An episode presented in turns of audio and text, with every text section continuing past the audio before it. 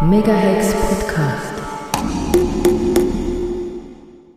Ihr hört die antirassistische Wochenschau von antira.org vom 25. Mai 2021. Ein widerständiger Rückblick auf eine Woche voller Rassismus. Was ist neu? 8000 Menschen erreichen nach Grenzöffnung Ceuta und werden umgehend wieder abgeschoben. Nachdem marokkanische GrenzbeamtInnen die Kontrolle der Grenze zur spanischen Enklave Ceuta unterbrochen haben, nutzen etwa 8000 Menschen die Chance, europäischen Boden zu erreichen. Die meisten wurden bereits wieder nach Marokko abgeschoben. Hintergrund ist ein politischer Streit zwischen Spanien und Marokko über Westsahara. Plötzlich war am Montag die Grenze offen. Marokkanische GrenzbeamtInnen ließen Menschen nach Ceuta passieren. Dies sprach sich schnell herum und führte dazu, dass sich etwa 8000 Menschen auf Schlauchbooten oder schwimmend auf den Weg in die Enklave machten. Viele von ihnen waren MarokkanerInnen, die vor der Pandemie in der Enklave Arbeit hatten und unkompliziert pendeln konnten. Seit die Grenze pandemiebedingt geschlossen sind, ist dies nicht mehr möglich und die wirtschaftliche Situation für sie prekär. Auch befanden sich Menschen auf der Flucht aus den Staaten südlich der Sahara. Auslöser der Grenzöffnung war ein politischer Konflikt zwischen Spanien und Marokko über die Westsahara. Diese ehemalige spanische Kolonie wird heute größtenteils von Marokko kontrolliert. Die spanische Regierung hat dem Anführer der Widerstandsbewegung in der Westsahara, Brahim Ghali, eine medizinische Behandlung ermöglicht. Marokko wollte daraufhin diplomatischen Druck auf Spanien zur Anerkennung seiner Souveränität in der Westsahara ausüben diplomatischen Druck ausüben auf Kosten von Menschen, die eine Perspektive in Europa oder auch nur in der spanischen Enklave suchen, ist unendlich zynisch. Die Situation als Chance für diese Menschen zu beschreiben, wäre unpassend. Ihre Hoffnungen wurden sehr schnell wieder zerstört. Etwa 6000 Menschen wurden bereits wieder nach Marokko abgeschoben. Auch war der Grenzübertritt noch immer gefährlich. Mindestens eine Person ertrank, viele erlebten Gewalt, durch spanische Grenzbeamtinnen, die in der klaren Unterzahl verzweifelt versuchten, die Menschen aufzuhalten.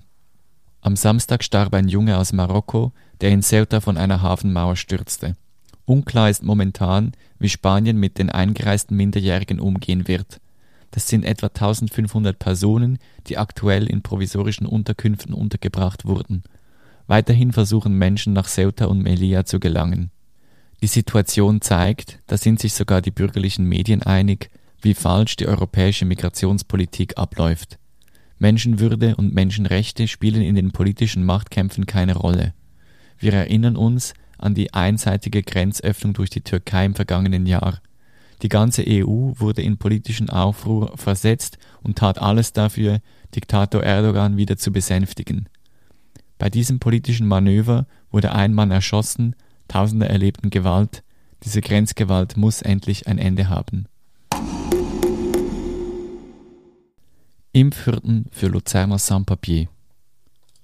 Bei einem Termin für die Corona-Impfung müssen eine Krankenkassenkarte und ein gültiger Ausweis vorgezeigt werden.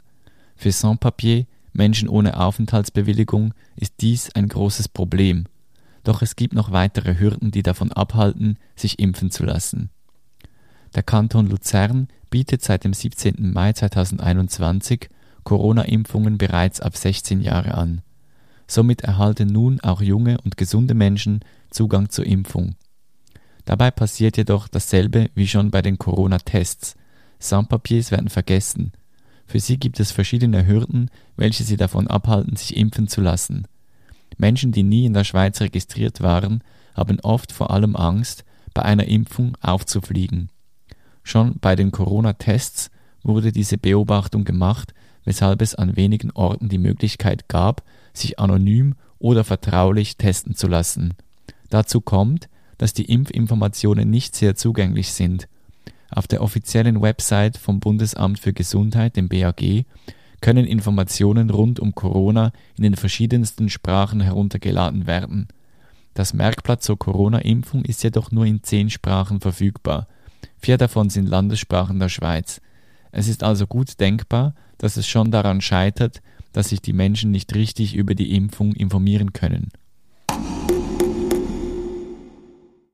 Was geht ab beim Staat? Resettlement-Programm 2022 bis 2023 erlaubt die Aufnahme von lediglich 1600 Personen der Bundesrat hat vergangene Woche das Resettlement-Programm für die Jahre 22 und 23 genehmigt. Die Anzahl an geflüchteten Personen, welche in diesem Zeitraum aufgenommen werden sollen, ist angesichts der schlimmen Zustände in Geflüchtetenlager und der Möglichkeit der Schweiz ein Hohn.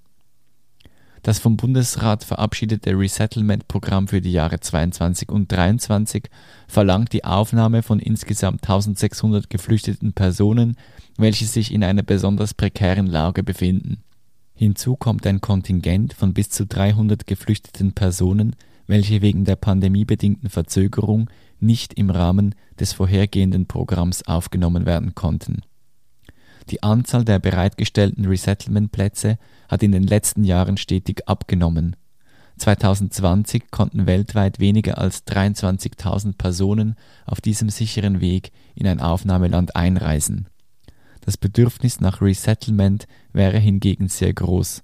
Das UNHCR spricht von 1,4 Millionen Personen. Viele geflüchtete Menschen leben unter prekären Bedingungen in überfüllten geflüchteten Lager, können nicht in ihr Herkunftsland zurückkehren und der weitere Weg ist äußerst gefährlich.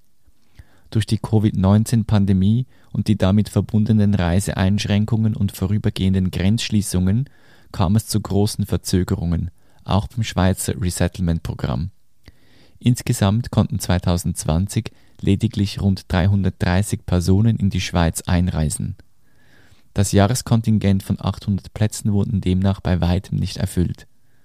Der Entscheid des Bundesrates, in den Jahren 22 und 23 weitere Resettlement-Plätze zur Verfügung zu stellen, ist grundsätzlich zu befürworten. Gleichzeitig ist die geringe Anzahl angesichts des großen Bedarfs an Resettlement weltweit und der Möglichkeit der Schweiz ein Hohn. Immer mehr Menschen müssen ihre Länder verlassen, nicht zuletzt aufgrund der Klimakrise. 2020 verursachten Klimakatastrophen mehr Binnenvertreibungen als Kriege. In der Schweiz hingegen befindet sich die Anzahl der gestellten Asylgesuche auf einem historischen Tief. Die Schweiz verfügt über die finanziellen Mittel und nötigen Ressourcen, um mehr geflüchtete Menschen aufnehmen zu können. Auch bringen Resettlement-Programme selbst einige nicht unproblematische Implikationen mit sich. Für die Aufnahme in das Programm müssen bestimmte Bedingungen erfüllt sein. Dazu gehören Zitat die Anerkennung der Flüchtlingseigenschaft durch das UNO-Hochkommissariat für Flüchtlinge sowie eine erhöhte Schutzbedürftigkeit und die Bereitschaft zur Integration in der Schweiz. Zitat Ende. Diese Bedingungen verstärken die äußerst problematischen Einleitungen in richtige und falsche geflüchtete Menschen. Alle flüchtenden Menschen sollten ein Recht auf Bewegungs- und Niederlassungsfreiheit haben. Ob die Menschen aus Krisengebieten fliehen oder ihren Wohnort wegen fehlender Perspektiven verlassen, alle müssen ein Recht auf Bewegungsfreiheit und Sicherheit haben. Kopf der Woche Notis Mitarakis hält Pushbacks für notwendig und legal. Griechenlands Migrationsminister Notis Mitarakis hat sich mit seinen letzten Äußerungen komplett ins Ausgeschossen. Nachdem die griechische Regierung über Monate geleugnet hatte, dass es Pushbacks in der Ägäis gäbe, ließ Mitarakis plötzlich verlauten, Pushbacks seien nicht nur notwendig, sondern auch legal. Das sowohl die Genfer Flüchtlingskonvention, die Europäische Menschenrechtskonvention, internationales und EU-Recht seine Aussage Lügen strafen, schien ihm egal. Er stellte weiter die Behauptung auf, auch laut Frontex sei das Zurückweisen von Booten auf See legal. In der Praxis scheint das tatsächlich so, die Richtlinien besagen jedoch anders und beklagte ferner, dass die Türkei sich nicht an das 2016 geschlossene Abkommen halte, Menschen auf der Flucht mit Hilfe von EU-Geldern davon abzuhalten, nach Europa zu gelangen. Somit sei die griechische Regierung geradezu dazu gezwungen, Pushbacks durchzuführen. Nebst dieser beinahe kindischen Abgabe von Verantwortung stilisierte er Griechenland zudem zur Opferfigur. Zitat wir wollen keine Opfer von Schmugglern werden, die Geld machen, indem sie illegale Migranten auf Schlauchbooten setzen und so Menschenleben riskieren. Zitat Ende.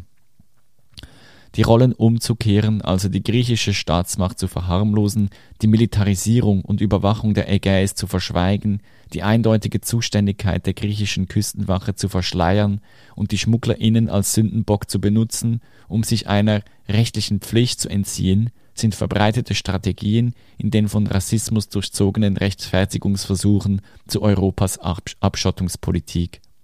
Für diese haben Sie die Ernennung zum Kopf der Woche verdient, Herr Mitarakis. Herzlichen Glückwunsch.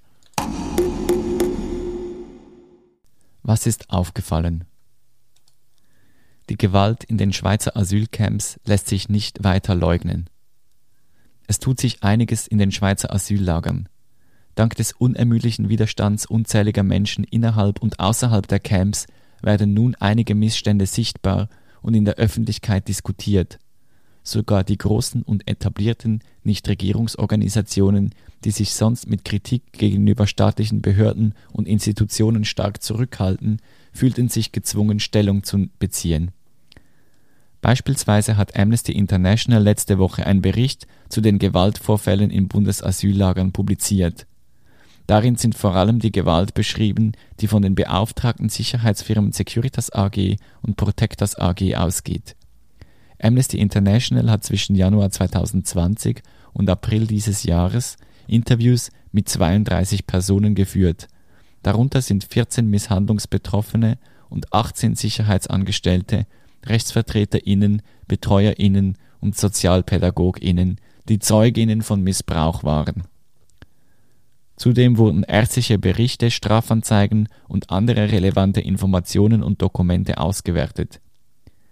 Die beschriebenen Misshandlungen fanden in den Zentren Basel, Schiffers, Budri, Altstetten und Vallorbe statt. Daraus resultierten Schilderungen von Misshandlungen durch Schläge und Fußtritte sowie von aktiver Provokation und rassistischer Haltung von Sicherheitsangestellten. Unter den Befragten befanden sich auch zwei Kinder, die unter anderem berichteten, dass sie Schlägen ausgesetzt waren oder aufgrund der anhaltenden Gewaltanwendung in ihrer Atmung eingeschränkt waren, einen epileptischen Anfall erlitten oder durch den Einsatz von Pfefferspray ohnmächtig wurden. Andere Betroffene wurden bis zur Unterkühlung in einen Metallcontainer gesperrt. Sechs der Betroffenen mussten wegen ihrer Verletzungen im Spital behandelt werden. Zweien wurde eine medizinische Behandlung verweigert, obwohl sie um Hilfe gebeten hatten. Die für diese Recherche gesammelten Fälle und Informationen deuten auf schweren Missbrauch hin, der in einzelnen Fällen den Tatbestand der Folter oder anderen Misshandlungen erfüllt. Neben den körperlichen Verletzungen, Misshandlungen und Bestrafungen kam es auch regelmäßig zu Feindseligkeit Vorurteilen und Rassismus gegen Menschen in den Lagern, insbesondere gegen Menschen nordafrikanischer Herkunft. Der Bericht zeigt klar, dass es sich bei den Gewaltvorfällen in den Bundesasylzentren nicht um einzelne Übeltäterinnen handelt. Viel eher wird die Systematik der Gewaltanwendung und Erniedrigung durch das Sicherheitspersonal sichtbar. Das SEM sah sich in der Folge gezwungen, eine externe Untersuchung über konkrete Gewaltvorfälle anzuordnen, welche vom ehemaligen Bundesrichter Niklas Oberholzer durchgeführt wird.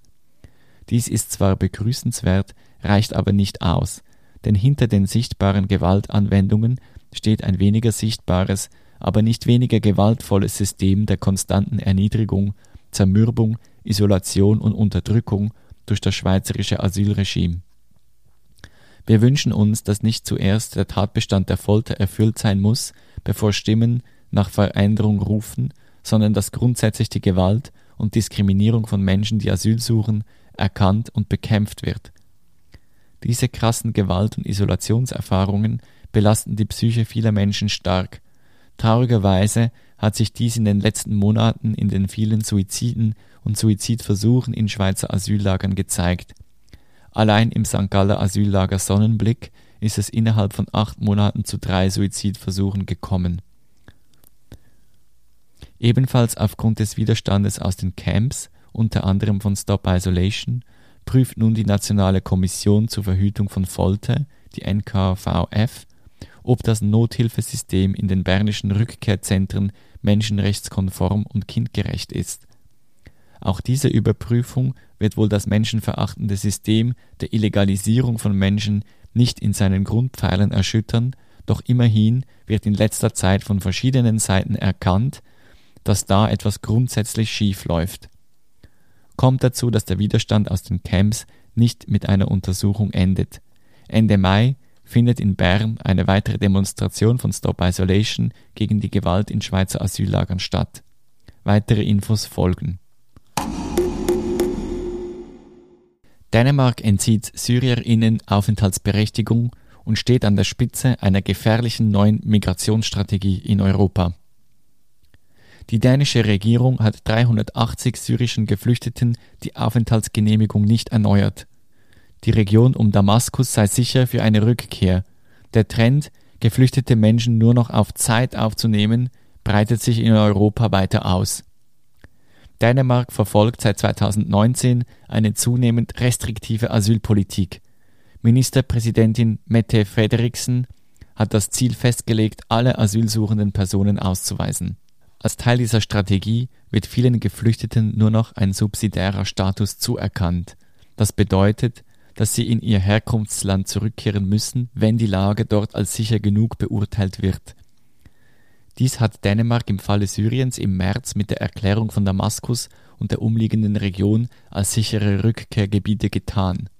Wir berichteten bereits in der Wochenschau vom 8. März 2021.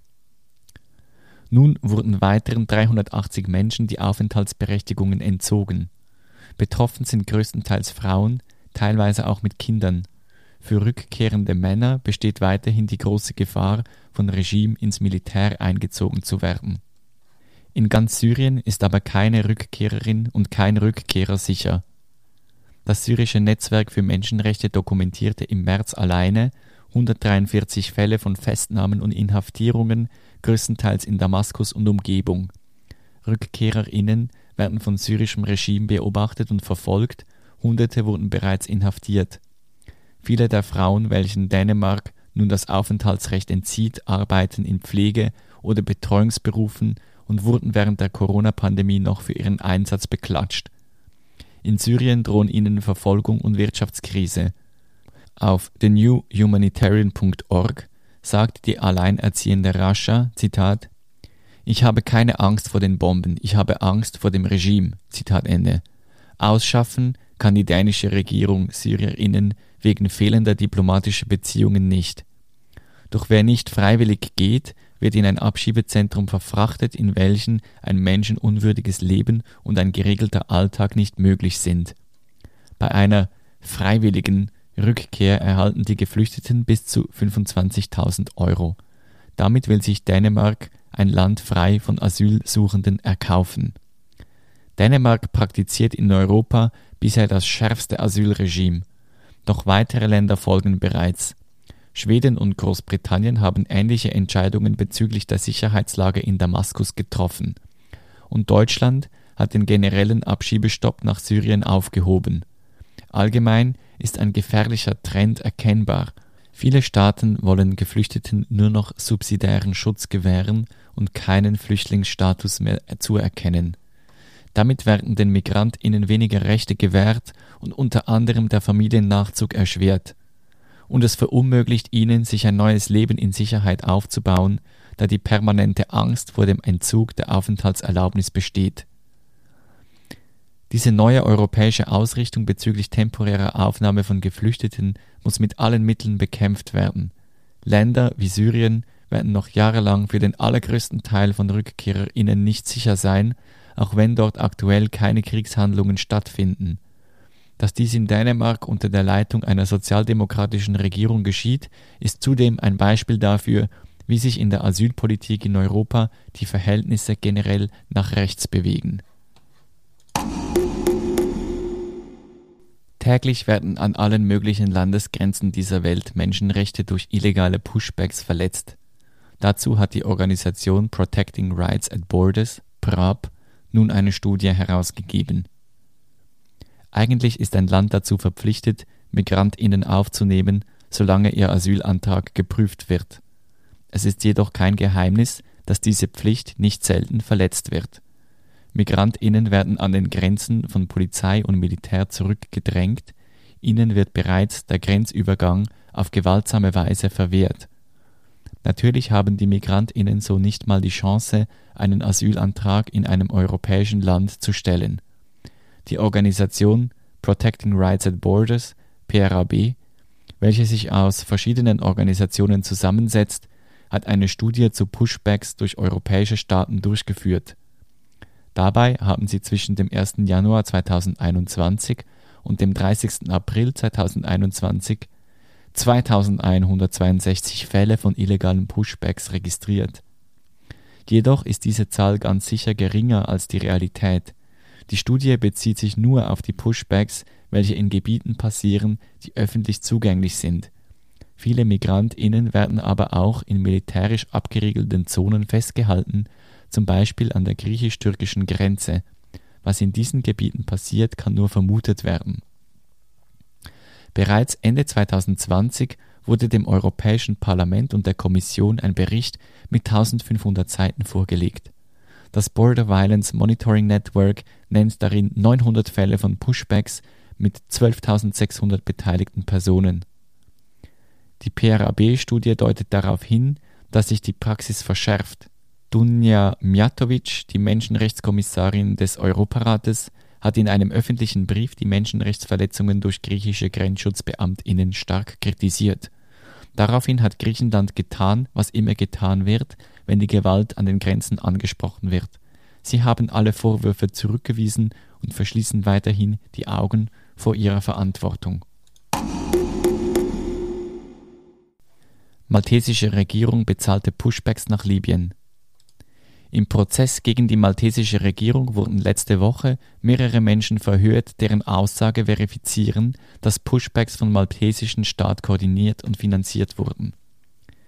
Mehrere private Fischerboote wurden vom maltesischen Militär angeheuert, um Menschen vom Mittelmeer zurück nach Libyen zu schleppen und Lebensmittellieferungen zu organisieren Momentan stehen der maltesische Premierminister Robert Abela, der Minister für nationale Sicherheit und Strafverfolgung Byron Camilleri und ein Offizier der Armed Forces of Malta, Jeffrey Kurmi, vor Gericht. Vertreten durch die AnwältInnen Paul Borg-Oliver und Yves Borg-Costanzi klagen 52 asylsuchende Menschen gegen den maltesischen Staat. Sie waren im Frühjahr 2020 Betroffene eines Pushbacks durch das private Fischerboot Dar es Salaam I unter libyscher Flagge, welches von maltesischen Behörden angeheuert worden sein soll. Letzte Woche sagte der Besitzer des besagten Bootes, Carmelo Grech, aus, ein Vertreter der AFM habe sich ihm genähert und ihm die Koordinaten eines Schlauchboots übergeben. Die Dar es Salaam I befand sich zurzeit im Grand Harbor nahe Valletta und sei daraufhin ausgefahren. Nahe Lampedusa hätte die Crew das Schlauchboot schließlich entdeckt. Fünf Menschen seien bereits tot gewesen. Die Überlebenden und die Leichen seien an Bord genommen und entgegen ihres Protests nach Tripoli gebracht worden. Dort seien sie von libyschen Offizieren in Gefangenenlager gebracht worden. Grech sagt aus, er selber habe sich nie an Bord befunden, sondern die Koordination vom Land aus geleitet. Zudem seien neben der Bezahlung von Crew und Benzin keine weiteren Gelder geflossen. Auf Nachfrage bestätigt er drei bis vier derartige Einsätze. Die Dar es Salaam I wurde angehalten, die Menschen in Seenot nicht mehr mit eigenen Nahrungsmitteln zu versorgen. Dieser Auftrag wurde wiederum von der Salve Regina übernommen.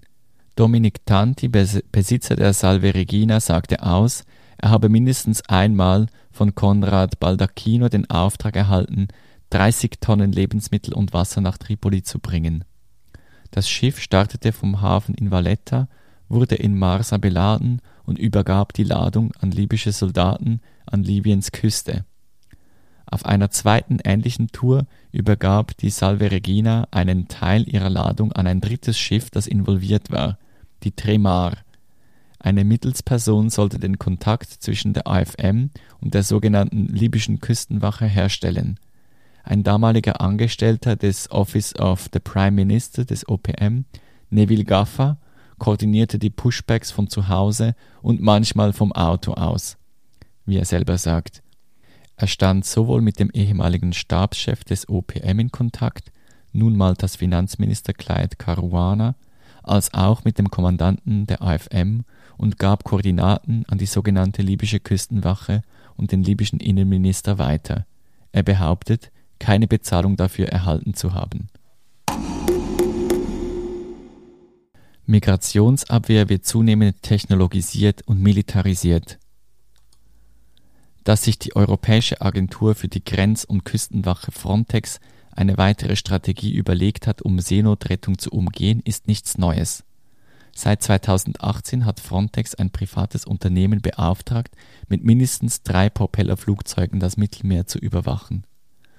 Flugzeuge können schließlich nur Koordinaten weitergeben und keine Menschen an Bord nehmen. Laut internationalem Seerecht müssen alle Menschen, die sich in Seenot befinden, von Schiffen in unmittelbarer Nähe gerettet werden. Und von der EU-Militärmission Irini befinden sich nur noch drei Schiffe im Einsatz – nun erhärtet sich der Verdacht, Frontex schicke Koordinaten an die sogenannte libysche Küstenwache, um illegale Pushbacks durchzuführen. Die Internetplattform BuzzFeed News Deutschland wertete tausende Flugdaten, interne Frontex-Dokumente und Meldungen von Seenot Seenotrettungsorganisationen aus. Von April bis November 2020 fing die sogenannte libysche Küstenwache insgesamt 94 Boote mit flüchtenden Menschen ab und schleppte sie zurück nach Libyen. In 70 Fällen kreiste davor ein Frontex-Flugzeug in der Nähe. Wenn Frontex die Koordinaten direkt an die sogenannte libysche Küstenwache weitergibt, verstößt dies gegen internationales Recht, nachdem keine Person in einen Staat zurückgebracht werden darf, in dem für sie das ernsthafte Risiko der Todesstrafe, der Folter oder einer anderen unmenschlichen oder erniedrigenden Strafe oder Behandlung besteht. Zudem rekonstruierte die Recherche drei Fälle auf dem zentralen Mittelmeer, in denen Frontex-Flugzeuge in der Nähe waren, als insgesamt 250 Menschen in Seenot gerieten. Trotz der anwesenden Flugzeuge wurde den Menschen in Seenot nicht rechtzeitig geholfen und insgesamt 180 Menschen kamen ums Leben. Laut der Internationalen Organisation für Migration der IOM wurden vergangenen Jahres knapp 11.000 Menschen auf der Überfahrt über das zentrale Mittelmeer von der sogenannten libyschen Küstenwache abgefangen. Mehr als 1000 Menschen starben oder gelten als vermisst. Auch letzte Woche gab es mindestens 57 Todesfälle. Ein Boot mit knapp 90 Menschen an Bord war am Sonntag von der libyschen Stadt Suwara aufgebrochen vor der tunesischen Küste nahe Sfax kenterte das Boot, nur 33 Menschen überlebten, weil sie sich an einer Bohrinsel festhielten. Die Militarisierung des Mittelmeeres nimmt kein Ende. Frontex baut seine Überwachung aus der Luft weiter aus. Acht Meter große Langstreckendrohnen sollen ab diesem Jahr über dem Mittelmeer eingesetzt werden.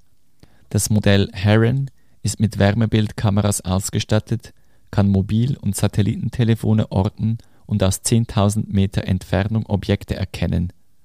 Der Auftrag über 50 Millionen Euro ging an AIA für den Bau und an Airbus für die Operation der Drohnen, welche ansonsten zum Beispiel von der deutschen Bundeswehr in Afghanistan und Mali eingesetzt werden. Und das Mittelmeer ist nicht der einzige teuer überwachte und kontrollierte Raum. An der Grenze zwischen Bulgarien und der Türkei gibt es eine kostspielige nahezu vollkommen automatisierte Rundumüberwachung bestehend aus Satelliten, Drohnen, einem Zeppelin und Grenzüberwachung am Boden. Das Pilotprojekt kostet 8 Millionen Euro. An der Grenze zwischen Bosnien und Kroatien werden Drohnen und Quadrocopter eingesetzt, Miniaturhubschrauber ausgestattet mit Wärmebildkameras und Nachtsichtgeräten. Frontex hat eine Ausschreibung gestartet, laut der sie Firmen suchen, die für 2 Millionen Euro besagte Quadrocopter für 15 weitere Länder an den EU-Außengrenzen herstellen. Mögliche Auftragnehmer sind Firmen wie Aeronautics, Ericsson Nikola Tesla und Delair. Die Signale von Flugzeugen und Drohnen können ausgeschaltet werden, doch die Flugdaten von Quadrocoptern lassen sich überhaupt nicht nachverfolgen. Und die Ungeheuerlichkeiten hören hier nicht auf. In dem Bericht Border Wars berichtete Mark Ackermann von Firmen, die sowohl an der Überwachung der EU-Außengrenze verdienen, als auch am Export von Rüstungsgütern in Kriegsländern und somit Herkunftsländern von geflüchteten Menschen. Was nun? Nein zum neuen Polizeigesetz, das PMT, am 13. Juni. Das neue Polizeigesetz PMT, über welches in der Schweiz am 13. Juni abgestimmt wird, weitet die Ter Terrorismusdefinition stark aus. Mit einer Annahme des Gesetzes können neu auch JournalistInnen, StaatskritikerInnen oder AktivistInnen als TerroristInnen gelten und von schwerer Repression betroffen sein. Am 13. Juni werden die Schweizer Stimmberechtigten über das Bundesgesetz über polizeiliche Maßnahmen zur Bekämpfung von Terrorismus, kurz PMT, abstimmen. Mit dem PMT erhält die Polizei weitreichende Möglichkeiten, präventiv gegen Menschen vorzugehen, die sie für gefährlich hält, von Fußfesseln, Wegweisungen und Rayonverboten für Kinder ab 12 Jahren bis zu Hausarrest für Personen ab 15 Jahren. Nötig sind dafür keine Beweise, es reicht die Annahme, dass jemand gefährlich sei. Die Vorstellung hinter dem PMT, präventive Repression gegen vermeintlich gefährliche Personen, sorge für mehr Sicherheit. Diese Logik hat sich seit den Anschlägen vom 11. September 2001 in den USA und in verschiedenen europäischen Staaten verstärkt. Vielerorts sind Gesetze entstanden, die den Ausnahmezustand verstetigen und die Grundrechte einschränken. Bei einer Annahme des PMT würde die Schweiz in dieser Entwicklung zur Spitzenreiterin.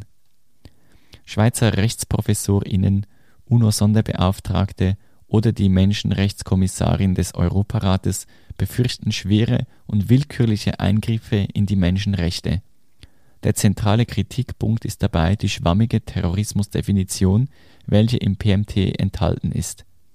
Die Definition öffnet Tür und Tor für Willkür und Repression, wie Evelyn Schmid Professorin für Völkerrecht an der Universität Lausanne, in einem Interview mit dem Magazin Republik darlegt. Im neuen Gesetz wird Terror folgendermaßen definiert: Zitat als terroristische Aktivität gelten Bestrebungen zur Beeinflussung oder Veränderung der staatlichen Ordnung, die durch die Begehung oder Androhung von schweren Straftaten oder mit der Verbreitung von Furcht und Schrecken verwirklicht oder begünstigt werden sollen. Zitat Ende. Entscheidend dabei ist, Früher waren schwere Straftaten und Verbreitung von Furcht und Schrecken durch das Wort sowie aneinander gekoppelt. Im PMT steht stattdessen ein oder. Die Definition verändert sich dabei fundamental, wie Evelyn Schmid darlegt. Zitat Im neuen Kontext der PMT entkoppelt man die Terrorismusdefinition von einer schweren Straftat oder der Bedrohung eines bedeutenden Rechtsguts. Zitat Ende. Durch diese neue Terrorismusdefinition sollen dabei alle, die die staatliche Ordnung verändern oder beeinflussen wollen und dabei Furcht und Schrecken verbreiten, als potenzielle GefährderInnen verstanden werden. JournalistInnen, StaatskritikerInnen oder AktivistInnen können so als TerroristInnen gelten und von oben genannter Repression betroffen sein. Äh, auf Barrikade findet ihr Plakate und Sticker zum neuen Polizeigesetz oder es gibt auch mehr Infos zu der Nein-Kampagne auf willkürparagraph.ch. Und Sie können uns noch so lange kriminalisieren. Unsere Kämpfe für ein besseres Leben für alle kriegen Sie niemals klein.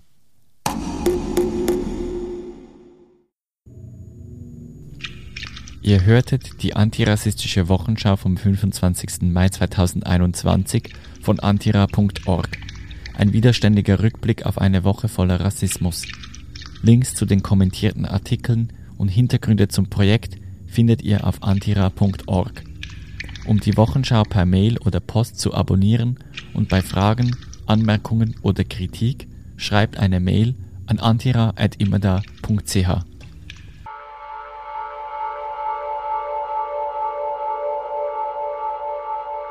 Megahex Podcast.